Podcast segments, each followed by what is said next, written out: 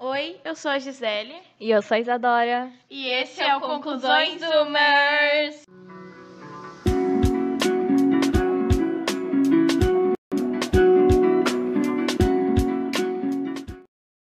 No episódio de hoje, a gente vai falar sobre a menosprezação dos problemas adolescentes. Aliás, é nessa fase que a gente está se descobrindo, que é a formação do nosso caráter. Então é agora que a gente começa a se questionar do porquê que a gente está aqui e qual é a razão de tudo isso. Que merda! Acabou que eu fiquei pensando, nossa, que profundo! Ok. Uh, nosso primeiro tópico é sobre a necessidade que a gente tem de compartilhar nossos problemas com a família, com os amigos, mas como desabafar. Aliás, eu sempre digo que uma conversa é meio que uma divisão de pesos, é que a gente consegue muito compreender os nossos pensamentos quando eles estão embaralhados na nossa mente e a gente expressa em palavras, a gente consegue colocar ordem neles e sentido, e assim a gente consegue analisar o nosso problema e saber resolver. Exatamente. Muitas vezes a gente pensa assim, ai, nossa, mas é muito idiota, uh, não tem para que eu falar isso, as pessoas não vão saber o que, o que me dizer para me ajudar. Mas só de tu falar já te ajuda a colocar as coisas em ordem e te ajuda a focar numa solução. Porque quando tu expressa um problema, tu fala, ele meio que se torna real, entre aspas, sabe? Uhum. Ele, tu realmente vai. É o primeiro passo para tu enfrentar ele, é tu colocar a existência dele no mundo. Quando tu verbaliza ele, tu coloca. Uh, tu começa a colocar em ordem um plano para resolver ele. Quando a gente conversa com alguém, a gente meio que consegue tirar todo aquele peso dos nossos ombros, aqueles pensamentos que ficaram da gente, ai, como é que a gente vai resolver uhum. isso? Meu Deus, eu não sou capaz disso. E aí a gente vai lá e fala e a gente pensa, nossa, isso não era tão complicado quanto eu achei que era na minha cabeça quando eu ficava só é, focando nos pontos, nos pontos uhum. negativos, tipo o fato de que eu não sou capaz, ou o fato de que eu não vou conseguir vencer isso e etc. Tudo que a gente fala parece mais simples de fazer. Uhum. Uh, tanto quando tá fazendo, sei lá, um plano de estudo, vamos supor. Uhum. Se tu começa a realmente colocar ele no papel e fazer alguma coisa para ele se tornar real, tudo começa a engrenar, tu começa a estudar, tu começa a se organizar. Mas se tu só tem essa ideia e tu não verbaliza ou tu tira ela para fazer alguma coisa, ela nunca se resolve. É bom que isso tem muito do planejamento, que a gente uhum. consegue ver o quadro inteiro, tipo, as nossas responsabilidades, o que, que a gente pode ou não fazer no dia. Mas, voltando ao, ao assunto de conversar e desabafar com os nossos entes queridos. Então, a gente vai, a gente vai à procura de quem? As pessoas que estão mais próximas a gente e que acabam nos conhecendo e que a gente se sente mais confortável a conversar, que não tenha julgamentos. É o que a gente pensa, né? E a gente vai atrás de quem? Da nossa família. Mas quando nós falamos com nossos pais ou família em geral, acontece uma coisa, penso que não é só comigo, uhum. e que com alguns problemas a gente escuta aquela frase do ah, mas tem gente bem pior do que tu, tem gente passando fome. E eu penso assim, nossa, mas se eu levar um soco na cara, eu não vou ficar feliz, porque tem gente pior do que eu. E é uma coisa que acaba pesando mais pra gente, porque além da gente ter o problema que não foi resolvido, a gente tem o sentimento de culpa e ingratidão, porque eu tenho noção de que a gente é extremamente privilegiado. Porém, nem por isso eu não tenho problemas. Eu posso ter problemas com a minha autoestima sendo uma pessoa considerada bonita. E a pessoa falar assim, ah, mas tem gente pior do que tu, não te faz sentir melhor, muito pelo contrário, só, que um, só cria um problema melhor, tenho não, Só cria um problema maior ainda de autoestima. Isso acaba meio que criando uma barreira na cabeça da gente, que a gente se pergunta, ah, será que a gente deveria estar tá sentindo isso? Será que a gente deve se permitir sentir uhum. isso? Ou será que é só frescura, só um sentimento idiota que todo mundo tem? É muito uma invalidação do que a gente sente quando falam isso. Sim. Uh, porque quando tu se abre para alguém é um momento de extrema fragilidade pedir ajuda é uma coisa muito difícil. Aí tu vai lá, faz isso, e tu escuta que tu é ingrato, Sim. que o que tu sente não é válido, parece que tu não é permitido sentir aquilo. Tu finalmente dá uma abertura para o que está na tua cabeça. Tu é o principal momento em que tu não se fecha para alguém, que tu permite que a pessoa veja em toda a tua essência o que, que tu pensa, o que, que tu é. Aí a pessoa, nesse caso, amigos, familiares ou qualquer pessoa, é, vai lá e te machuca daquela forma, tu acaba ficando com uma marca, uma cicatriz marcada e tu meio que se nega a se abrir de novo, ficando uhum. com medo de ser julgada ou de receber comentários como esse. Falando em amigos que tu puxou o gancho, uh, eu vou introduzir que como nossa família muitas vezes não nos compreende ou nos rebaixa mais ainda, a gente vai buscar colo nos nossos amigos. E acaba isso acaba afastando muita gente da família. Uhum. Muitas vezes a gente uh, ouve os pais falando que a gente não se abre ah. Ou algo do tipo, mas muitas Exatamente. Ai, mas tu não me fala nada, tu fala para tuas amigas, não fala para mim. Uhum. Porque tu já tentou buscar essa abertura e tu só ouviu rejeição e menosprezação. Então, tu acaba se afastando da família não porque tu quer, entre aspas, mas sim porque tu sente a necessidade, tu se sente válido com outras pessoas. Isso é uma coisa totalmente aceitável, na real, não tem problema em buscar é, consolo com os amigos, porque às vezes eles passam muito tempo presentes. O presente não é só estar do teu lado ou estar na mesma cozinha que tu, é só uh, estar te acompanhando em todos os momentos. Isso que é estar presente, não apenas a presença física. E aí eles também compreendem, eles também já passaram por situações parecidas. Então, só o fato de eles também passarem pela mesma coisa já dá muito conforto e consolo de pensar que a gente não é o único que passa pelas mesmas dúvidas e questionamentos, que é uma ideia do podcast, de compartilhar nossas ideias para pessoas que pensam o mesmo. Exatamente. Tu falou na questão da gente se identificar com o problema dos outros, e isso é muito importante, porque muitas vezes parece que os pais esqueceram que eles já foram adolescentes, que eles já tiveram os mesmos problemas que hoje eles consideram bobos, Sim. mas que para eles foram muito difíceis de resolver. E também a nossa geração é extremamente diferente da dos nossos pais. É, é totalmente diferente, principalmente pela tecnologia, onde está todo mundo conectado, todo mundo sabe, meio que sabe o que o outro está fazendo, e é uma cobrança muito maior de tu estar ali. Isso aí acaba muitas vezes nos afastando da nossa família também, porque na internet, querendo ou não, muita gente te dá consolo. Por mais, às vezes, que tu não conheça a pessoa, sabe? Uhum. Uh, ai, tu, sei lá, vamos supor que tu posta no Twitter, ai, eu tô triste hoje. Pessoas que tu nem conhece pessoalmente vão perguntar o que, que aconteceu.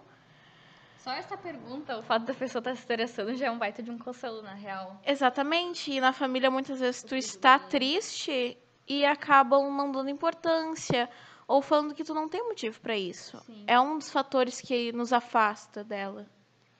Que desde pequenos, na real, a gente já está sendo cobrado, principalmente nessa fase de adolescência, a gente já está sendo cobrado do que, que a gente vai querer do que, que a gente vai querer ser quando crescer, ou se a gente, ou se a gente está estudando, se a gente já está planejando todo o resto da nossa vida praticamente, faculdade, trabalho e etc. E aí isso é muita pressão na realidade. Então, a gente acaba se diferenciando um pouquinho né, da realidade que nossos pais viveram. Uh, esses dias eu estava conversando com a minha mãe sobre como a gente é muito cobrado a passar numa faculdade federal. Uhum. Que tu sente que tu só vai ser válido, ou que tu vai ser só inteligente o suficiente se tu passar numa federal. E a mãe disse, comentou que não tem como cobrar isso, como cobravam antigamente. A mãe disse que ela concorreu, se eu não me engano, eram. Bah, não me lembro, mas era muito menos pessoas por vaga. Uhum. Hoje são. Eu estava olhando artes cênicas, são 46 pessoas por vaga. Os estudos eram diferentes, Sim. a quantidade de pessoas que, cons que conseguia chegar até lá era diferente, quantas pessoas tinham que competir contigo para entrar no federal eram diferentes. Sim. Só que cobram igual cobravam antigamente sendo que nós temos noção de que a pressão é muito maior, porque está todo mundo correndo com a gente, e a gente está vendo eles fazendo isso, e antigamente não era assim, não tinha tanta gente buscando isso, porque existiam não outras opções, mas, por exemplo, assim, se tu não fizesse uma faculdade, tu poderia, por exemplo, trabalhar com teu pai uhum. em alguma coisa, entende? E hoje isso não é mais tão validado quanto era antes. Como trabalho, como profissão. Exatamente. não é digno de receber dinheiro, salário, por exemplo. Uh, parece que é meio que uma rivalidade em que todo mundo está correndo, mas não precisa ser bom nessa coisa, precisa ser o melhor, tu tem que passar por cima de todo mundo e ganhar Uhum. para aí sim para tu conseguir ter um futuro bom e sustentável. Enfim, da identificação, só queria ressaltar que às vezes é muito interessante que às vezes eu passo por um, pro- problema que antes as pessoas já tinham se abrido comigo, já tinham falado como é que é, e aí eu já sabia lidar com ele.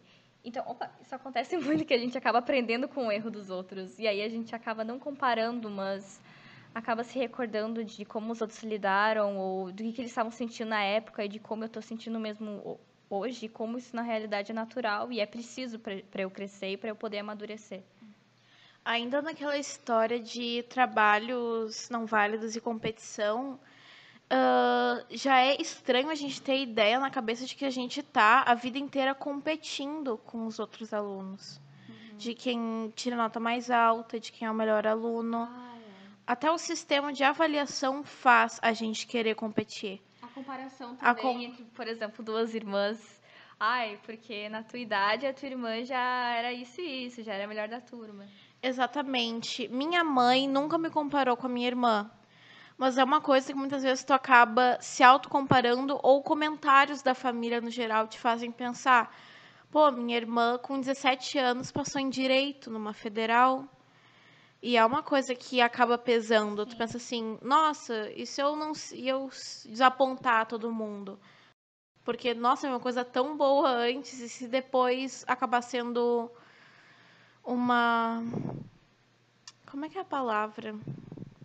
é, desculpa, Que veio uma coisa tão boa antes e acaba sendo um. Na merda.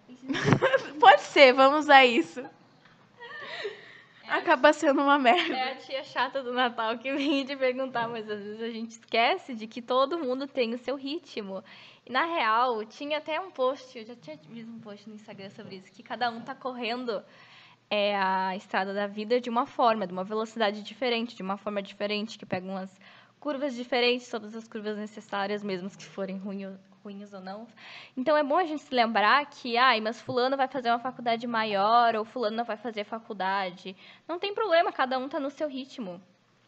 Indo agora, vou puxar um tópico nada a ver, só porque a gente estava falando disso antes.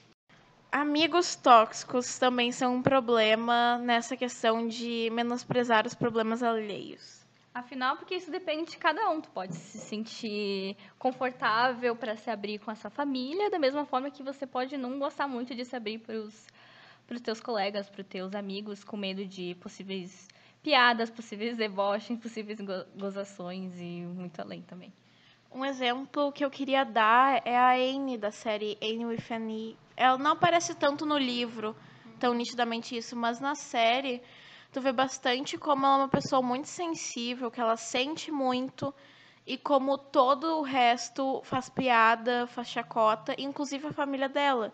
Sim. Alguém que ela tem tanto apreço por ela ser adotada, mais velha, ela ama demais as pessoas, só que estão sempre rindo e menosprezando os problemas dela, que é algo que realmente machuca muito ela. Sim, ela parece que leva muito em consideração as opiniões das pessoas que ela ama. E aí as pessoas que ela ama vão lá e riem, e tiram em chacota. Como é que é? Tiram em sarro? Eu falo, tiram em chacota. O que isso significa? E tiram em sarro dela, e aí ela se sente tão uma, meio que uma palhaça, uma boba e uma idiota, simplesmente por ser humana, por ter sentimentos e emoções como qualquer um. Ah, ainda no tópico de amigos tóxicos, é bom pontuar que muitas vezes a gente não percebe isso. Não. Quem tá de fora, às vezes até nota. Mas é que se- toda relação tóxica tem momentos bons. Tem momentos que vocês tão, vão estar brincando, vocês vão estar rindo. Mas vai chegar algum momento em que tu precisa desabafar muito, tu tá muito mal. E a pessoa simplesmente ou não vai responder, ou vai mudar de assunto. Vai falar, não fica assim. não. Sente isso. Muitas vezes eu acho que esse não fica assim não é o pior, porque tu não sabe o que dizer. Então tu tem medo de errar. Sim. Às vezes eu tenho, parece grande responsabilidade quando alguém vem desabafar pra mim, eu fico, meu Deus, o que, que será que eu falo? Porque, mas enfim, acho que a gente tem que levar em consideração que só o fato da pessoa se abrir pra ti significa que tu é importante pra ela de alguma forma. E o não fica assim é meio que tu não tem como dar uma solução, então tu dá um apoio, sabe? Tu pelo menos tá tentando mostrar que tu tá ali. Tu não tá jogando na cara da pessoa que tá fazendo um drama ou, ou falando, ai, mas eu tenho um problema muito maior do que tu. Tu não tá fazendo esse papel de julgar. Tu simplesmente não sabe o que fazer e tá tudo bem. Nem sempre a gente vai poder ajudar os outros. Uhum. Porque antes de ajudar os outros, a gente tá, tem que estar tá bem com a gente mesmo. E que é uma coisa difícil de todo dia a gente conseguir dar 100% da gente. Uhum. Então, eu, eu não fico magoada quando alguém fala não fica assim pra mim. Porque eu sei que a pessoa tá tentando Sim, ajudar. É que na real tem que ter meio que um equilíbrio entre o investir muito tempo e muita energia tua para ajudar outra pessoa, outra pessoa que às vezes nem tá fazendo muita questão de ti, tu tá lá dando toda a tua energia, toda a tua sanidade, quando a tua tá toda cagada, né? uhum. né?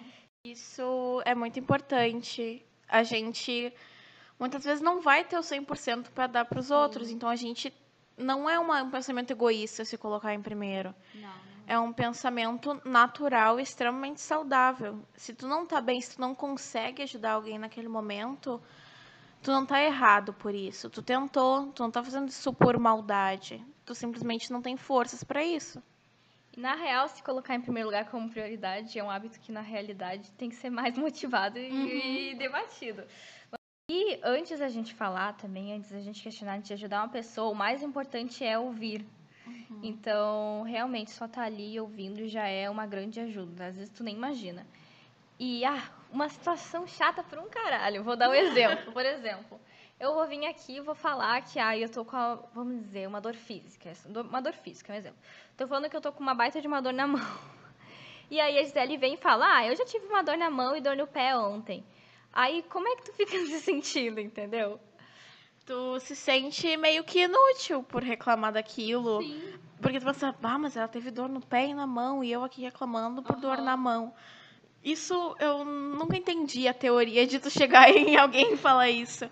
Porque tu não ajuda, muito pelo contrário, tu só causa outro problema que não dá para ser resolvido naquele momento. Que seria a culpa. A culpa Exatamente. da gente sentir tantas coisas pra gente se sentir tão inútil, não capaz de lidar com tantas coisinhas que às vezes até a gente não leva a sério. Na real, a gente sempre fala, ai, porque nós adolescentes temos que ser levados a sério. Mas muita gente, muitas vezes a gente não leva a sério o problema das outras pessoas. A gente uhum. ri, acha idiota, ai, é dramazinho, dramazinho. E aí, uh, às vezes também não leva a sério os nossos pensamentos. Tipo, a gente, ai, eu tô me sentindo mal, ai, que idiota. Como é que, por que que, ai, como eu sou dramática.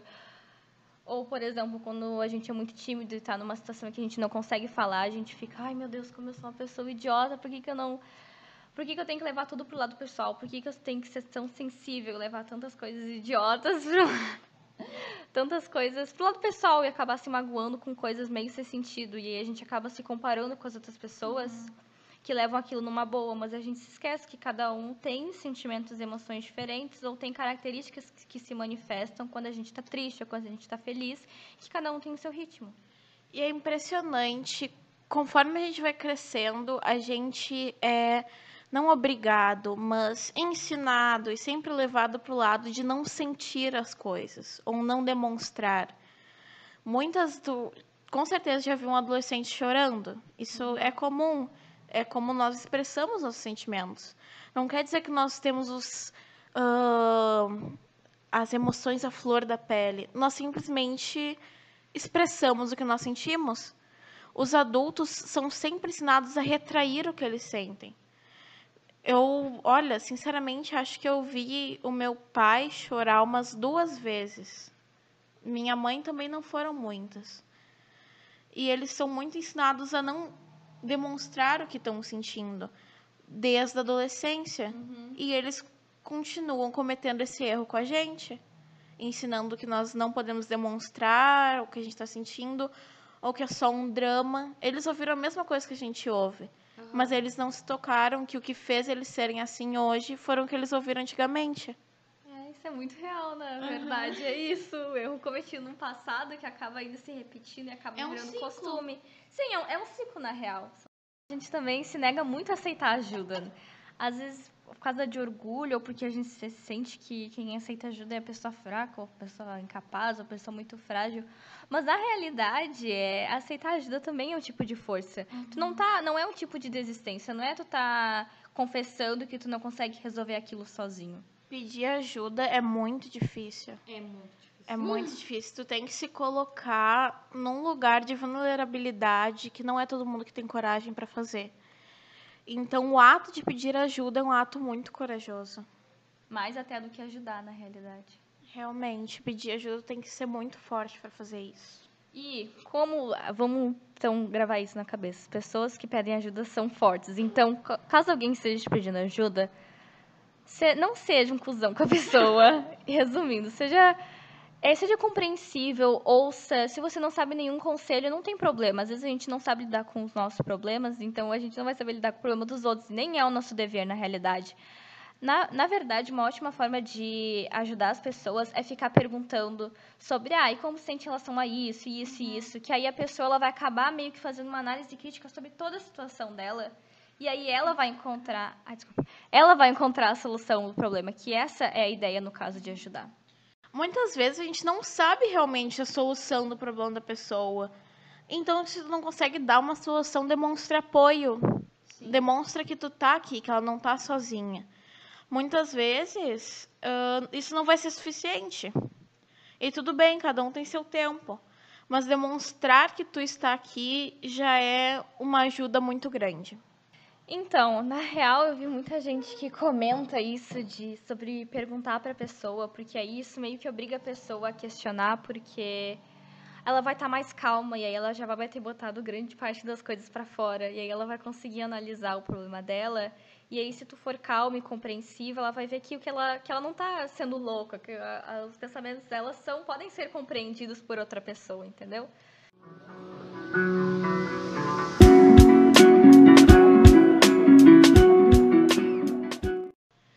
Então, gente, agora no finalzinho do podcast, a gente vai falar um pouco sobre as nossas experiências pessoais sobre o assunto e algumas indicações que falam sobre isso, que nem no outro episódio.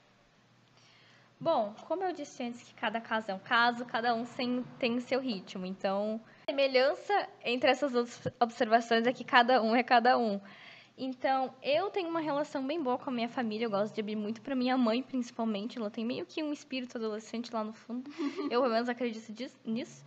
E, ahn, e eu gosto de me abrir muito para as pessoas que eu considero perto de mim, no caso, em questão de adolescentes e colegas, só para as pessoas que realmente me acompanham, e realmente sabem como eu sou e como funciona a minha cabeça.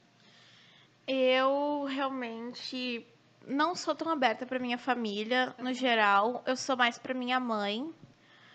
Mas eu realmente me sinto mais confortável conversando com gente da minha idade. Tanto que eu sou muito aberta com pessoas da minha idade. Claro, tem casos e casos, tem coisas que eu não vou estampar na minha testa e sair falando minha vida inteira pra pessoa. Mas agora eu realmente estou numa fase de estar um pouco mais fechada, de não falar muito sobre isso. Mas um tempinho atrás, ah, eu realmente me sentia mais confortável com pessoas da minha idade, porque eles pareciam que compreendiam melhor. É exatamente o que a gente falou. Eu me sentia mais validada quando eu falava com alguém que estava passando por isso também. Exatamente, mais gente como a gente. Agora a gente vai para algumas indicaçõezinhas. Ah, eu tô aqui com um livro que provavelmente não é conhecido por vocês, tá? Que é culto, muito culto, que é o Diário de Anne Frank. E, na real, eu adoro muito falar sobre esse livro, porque quando eu quando eu penso em Diário de Anne Frank, eu não penso, tipo, na guerra. Eu penso mais no fato da Anne ser uma adolescente e como ela ser corajosa de lidar com tudo e como ela fala sobre como a libertador poder expressar os sentimentos para para Kitty, que no caso é o diário dela, que ela acaba escrevendo, mas ela acaba confessando e desabafando os pensamentos dela por meio de palavras para a amiga dela, que no caso é uma pessoa que ouve, que é o diário dela. E aí tem uma frase muito interessante que eu queria falar aqui, que aliás a gente postou no Instagram. Vamos postar ainda. Vamos postar ainda, quer dizer? Calma aí. Calma que eu tô com essa. Tá. Abre parênteses. E sabe como as duas a consolaram? Sabe qual foi o conselho que a, que a mamãe lhe deu? Que devia pensar em todos aqueles que estão agora morrendo no mundo. Mas, quando uma pessoa está desesperada, adianta pensar na miséria dos outros? Fecha aspas. É bem no tema que a gente falou. E eu não vou fazer toda uma análise profunda, mas eu vou indicar a música Parents, do Youngblood. Não levem toda a letra literalmente ao pé da letra, mas eu acho que é um assunto legal dentro do contexto de hoje. Então é isso, gente. Não sejam cuzões e bebam água. E esse foi o Conclusões Zomers.